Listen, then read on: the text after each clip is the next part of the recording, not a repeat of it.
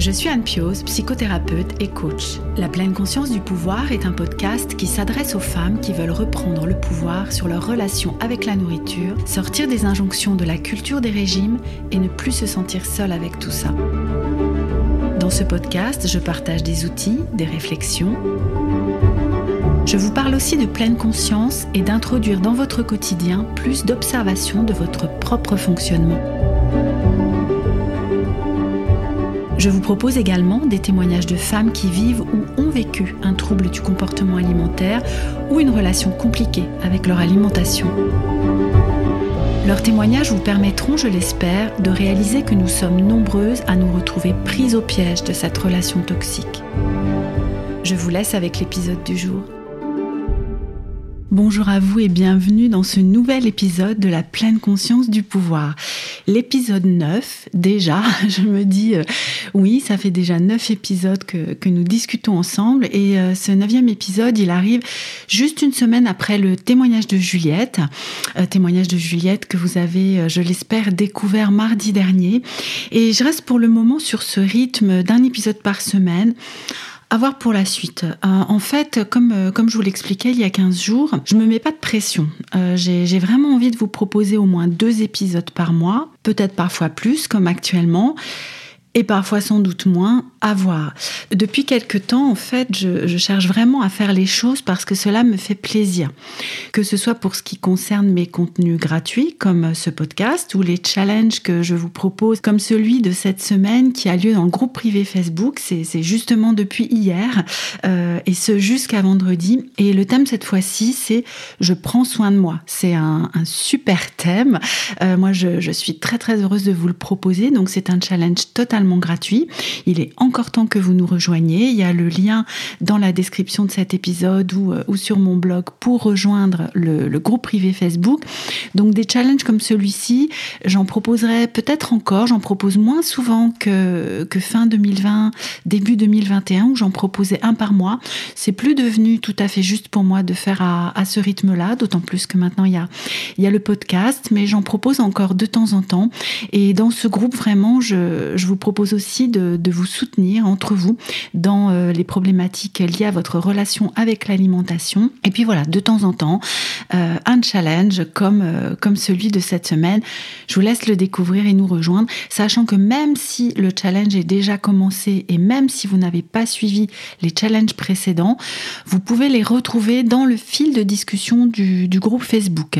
Rien n'est archivé, enfin, ou tout est archivé, rien n'est enlevé du groupe. Donc vous retrouverez les, les lives. J'avais fait des lives qui ont été enregistrés avec des pratiques de pleine conscience d'ailleurs. Donc vous retrouvez tout ça au sein du groupe privé Facebook. Donc voilà, n'hésitez pas, c'est totalement gratuit. Donc euh, oui, comme je vous disais, j'ai vraiment envie depuis quelque temps de, de faire les choses qui me mettent en joie. J'ai fait ainsi du tri dans mes activités, donc que ce soit pour les activités que je vous propose à titre gratuit, mais aussi pour mes contenus payants comme l'accompagnement Indépendance Cannelle ou le pack d'audio de pleine conscience que je vous prépare pour très bientôt. Si, si vous me suivez sur Instagram, j'en ai parlé déjà il y a, il quelques temps. Ça avance, il, va sortir là au cours de ce mois de mai. Donc euh, patience, patience, euh, il arrive. Donc euh, voilà, et si un jour ou l'autre je, je ressens plus de, de, plaisir à vous proposer ce que je fais actuellement, ben en fait je ferai autre chose. C'est aussi simple que ça. Donc, aujourd'hui, dans la continuité du témoignage de Juliette la semaine dernière, qui nous a parlé de la culture du régime, je vous propose un épisode sur euh, bah, justement les régimes et leurs conséquences. Avant d'entrer dans le vif du sujet, je voulais vous remercier pour les commentaires que vous me laissez à propos du podcast, que ce soit sur le blog, en message privé, par mail ou euh, sur Apple Podcast. Et voici celui que j'ai reçu de la part de Chris et Sandy sur Apple Podcast. Merci Anne de ces moments où je peux me poser et écouter ces femmes battantes et résilientes, ainsi que tes explications qui donnent du sens à beaucoup de ressentis. Merci mille fois Chris et Sandy pour cet avis qui résume bien mon intention avec ce podcast. Et bravo pour ce temps pris pour prendre soin de toi en te consacrant un moment d'apprentissage et de réflexion sur tes émotions en écoutant les épisodes de la pleine conscience du pouvoir. Vraiment, je serais ravie de lire votre avis une fois prochaine. J'en viens à présent au sujet du jour. Si vous me suivez depuis quelque temps sur Instagram ou sur Facebook, vous avez dû remarquer que je vous répète sans cesse que les régimes sont dangereux. Et sous ce terme, vous pouvez inclure les rééquilibrages alimentaires, les diètes, détox, produits qui font maigrir. Euh, avouez que vous y avez déjà cru. Je peux moi aussi lever la main en fait. Euh, mais aussi euh, l'alimentation healthy, les évictions en tout genre, sauf si vous avez des réelles allergies, le jeûne pour perdre du poids, le chrono ou la chrono, je sais pas trop quoi, les poudres magiques, l'été détox, etc., etc., etc. Le printemps les voit fleurir.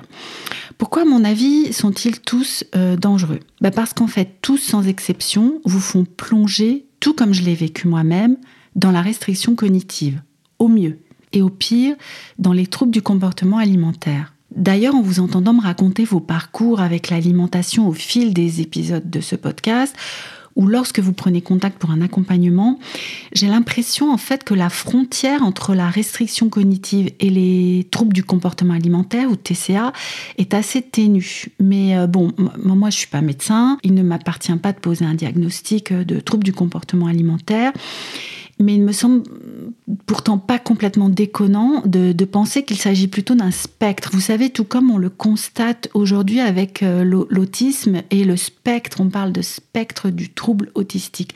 Moi, je verrais bien, avec des degrés plus ou moins intenses, un spectre des troubles du comportement alimentaire tout en sachant que les souffrances qui accompagnent ces difficultés n'ont pas à être hiérarchisées. D'ailleurs, c'est pas parce que vous n'avez pas reçu un diagnostic de TCA que vous ne souffrez pas chaque jour des conséquences de votre relation toxique avec la nourriture. La différence que je vois, c'est que vous n'êtes pas en danger de mort physique. J'en dirai pas autant de votre santé psychique et de l'enfer que vous pouvez vivre. Qu'est-ce que vous en pensez? Je, veux bien que vous réagissiez par rapport à ça et, et avoir votre avis. Donc la restriction cognitive, c'est quoi? Alors, je vous en ai un tout petit peu parlé dans l'épisode d'il y, a, y a 15 jours sur euh, le thème du bon moment. Mais euh, voici ce qui va pouvoir nous éclairer un peu plus, y compris sur la réflexion que je viens de faire avec vous à, à propos du spectre euh, des TCA. Gérard euh, Apfeldorfer et Jean-Philippe Zermati, alors ce sont deux médecins euh, nutritionnistes et psychiatres euh, qui travaillent beaucoup beaucoup sur la question de l'obésité et du surpoids et en particulier dans un groupe de recherche qui s'appelle le GROS, qui est le groupe de recherche sur l'obésité et le surpoids. Et dans le compte-rendu des sixièmes rencontres du GROS, j'ai trouvé cette définition, donc ça date de novembre 2008. Donc ils écrivent, nous définissons la restriction cognitive comme l'ensemble des comportements alimentaires, des croyances, des interprétations et des cognitions concernant la nourriture et la façon de se nourrir découlant d'une intention de maîtriser son poids par le contrôle mental du comportement alimentaire. Nous décrivons quatre stades de restriction cognitive, légère, modérée, sévère, décompensée, qui correspondent cliniquement à des troubles du comportement alimentaire de plus en plus graves. Les stades mineurs comme les stades majeurs sont accessibles à un traitement. Ouf, hein, on peut s'en sortir. Hein, ils nous disent quel que soit le stade auquel nous sommes. Et ce traitement allie à la fois une déconstruction des croyances sur l'alimentation, en faisant par exemple des expériences pour dédiaboliser les aliments interdits, en les mangeant en pleine conscience, par exemple, hein, ça c'est moi qui, l'ajoute, d'exercices pour retrouver ces sensations de faim et de satiété, sans oublier un travail sur le climat émotionnel général. Ce climat qui pousse à manger nos émotions parce que nous n'avons pas appris à les vivre. D'ailleurs, entre parenthèses, c'est exactement ce que nous faisons dans l'accompagnement indépendance cannelle. J'ajouterais aussi que, ce travail nécessite de se pencher sur toutes les croyances identitaires que vous pouvez avoir, à la fois sur vous-même, mais aussi sur l'apparence physique, l'image corporelle, la féminité ou la masculinité, et bien d'autres encore. Mais comment et pourquoi le fait de faire un régime nous conduit à la restriction cognitive? En fait, c'est très simple, c'est parce qu'il pose des interdits et les interdits créent de la frustration, d'autant plus lorsqu'ils viennent de l'extérieur. Parce qu'en fait, je vois une énorme différence entre une limite que nous nous posons nous-mêmes, en plein accord avec nos valeurs et nos objectifs, et un interdit dicté par l'extérieur.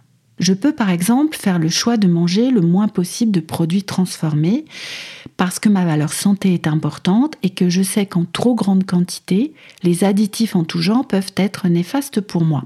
Ça peut aussi être lié à ma valeur autour de l'écologie, par exemple, qui me fait préférer les aliments bruts. Autre exemple, je peux décider de marcher au moins 6000 pas chaque jour parce que mon corps est précieux et que j'ai à cœur qu'il reste mobile le plus longtemps possible, qu'il m'amène le plus loin possible en étant dans cette mobilité et pas dans quelque chose d'invalidant. Et je vais faire ça pas juste parce que je m'imagine que c'est une solution pour perdre du poids. Ici, plutôt que des interdits, il s'agit de lignes de conduite.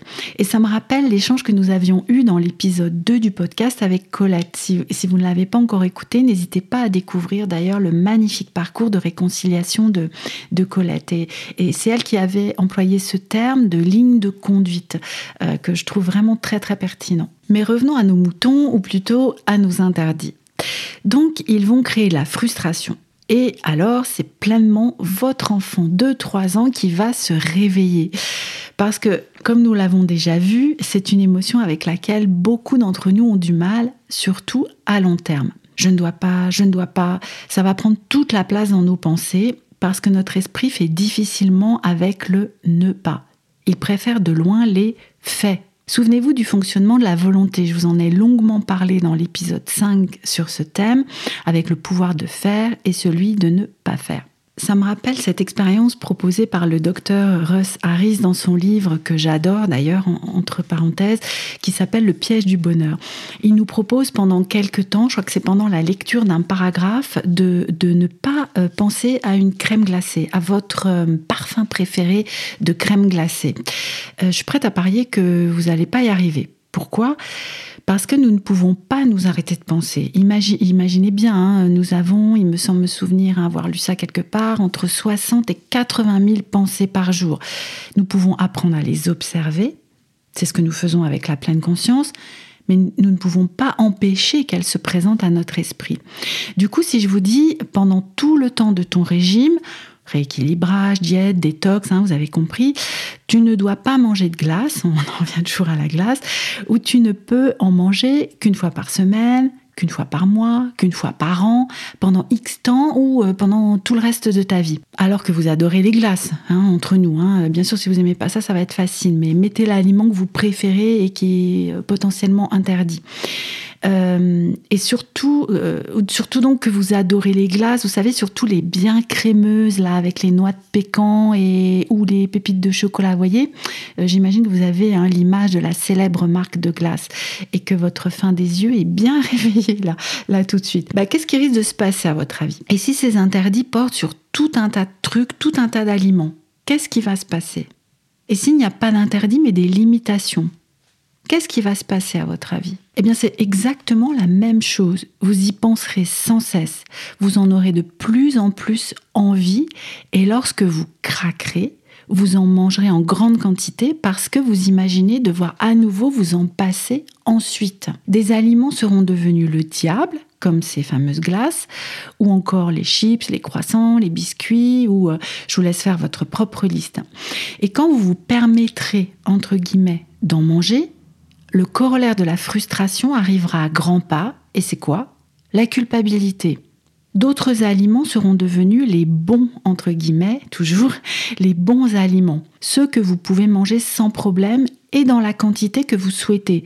Vous savez, les fameux aliments zéro point dans un célèbre régime que j'imagine toutes et tous vous avez peut-être essayé. Et cette quantité là aussi, ce sont vos pensées qui vont les décider, pas vos sensations corporelles, puisque de toute façon, vous les ignorez depuis le début de cette expérience de restriction. On peut avoir trop mangé des haricots verts, hein. il n'y a pas que les chips ou la crème glacée qu'on peut manger en trop grande quantité. Du coup, vous serez prise ou pris au piège de cette restriction cognitive.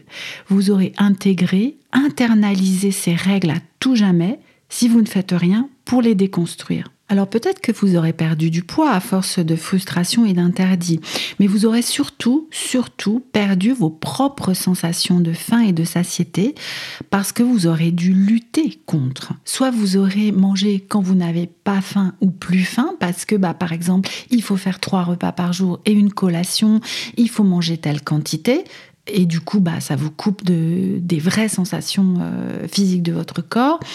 Ou alors, vous aurez dû les taire, taire la sensation de faim, parce que ça peut être le contraire. Il faut pas manger de collation, il faut pas manger entre les repas, il faut, il faut, il faut pas, il faut pas, il faut pas, etc., etc. Vous aurez aussi perdu cette capacité que vous aviez avant tout ça, et dont nous avions parlé hein, dans l'épisode 1 sur les 5 raisons qui font que nous mangeons, de savoir quoi et quand manger. Cette capacité à aller vers les aliments dont vous avez besoin au moment où vous en avez besoin. Ce truc que tous nous savons faire quand nous, quand nous naissons, comme nous sommes petits enfants. Mais à mon avis, le plus difficile à vivre ensuite au quotidien, c'est cette place que tout cela va prendre dans votre espace mental et émotionnel toutes les pensées qui vont guider vos comportements en passant par les émotions qu'elles déclenchent. Tiens, il y a de la pizza ce midi à la cantine, j'adore la pizza, mais je ne dois pas en manger si je veux perdre ce poids avant l'été. Bon allez, je prends une salade. Et un fruit parce que même si cette tarte au citron me fait de l'œil, euh, c'est pas vraiment le moment d'en manger. Oh, il y a mes barres préférées dans la machine à friandises. Non, je ne dois pas en manger en ce moment. Qu'est-ce qui va se passer? Au fil de la journée et au fil des interdits bah, quand vous allez rentrer chez vous le soir, souvenez-vous du réservoir de choix qui se vide, toutes ces frustrations accumulées au fil de la journée ne seront plus vivables. Et ce paquet de biscuits ou ce paquet de chips, vous finirez par le manger en entier parce que vous n'êtes pas prête d'en manger de nouveau. Hein. C'est ce qu'on disait tout à l'heure. Il faut pas, il faut pas. Donc euh, là, euh, bon, tant pis, je, craque, je le mange, mais je, le mange en entier parce que parce que euh, avant, je sais pas quand je pourrais pas en manger. Et, vous vous direz que le lendemain, vous aurez plus de force, plus de courage pour tenir face à toutes ces frustrations. Vous trouvez que c'est une, vie, ça?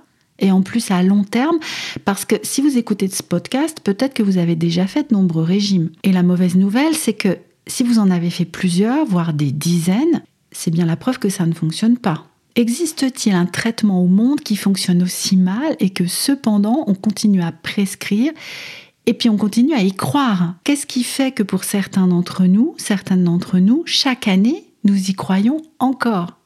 Aujourd'hui, j'arrive plus à comprendre ça en fait. Et je vous avoue que ça me met même en, colère parce que je, vois les dégâts de tout ça.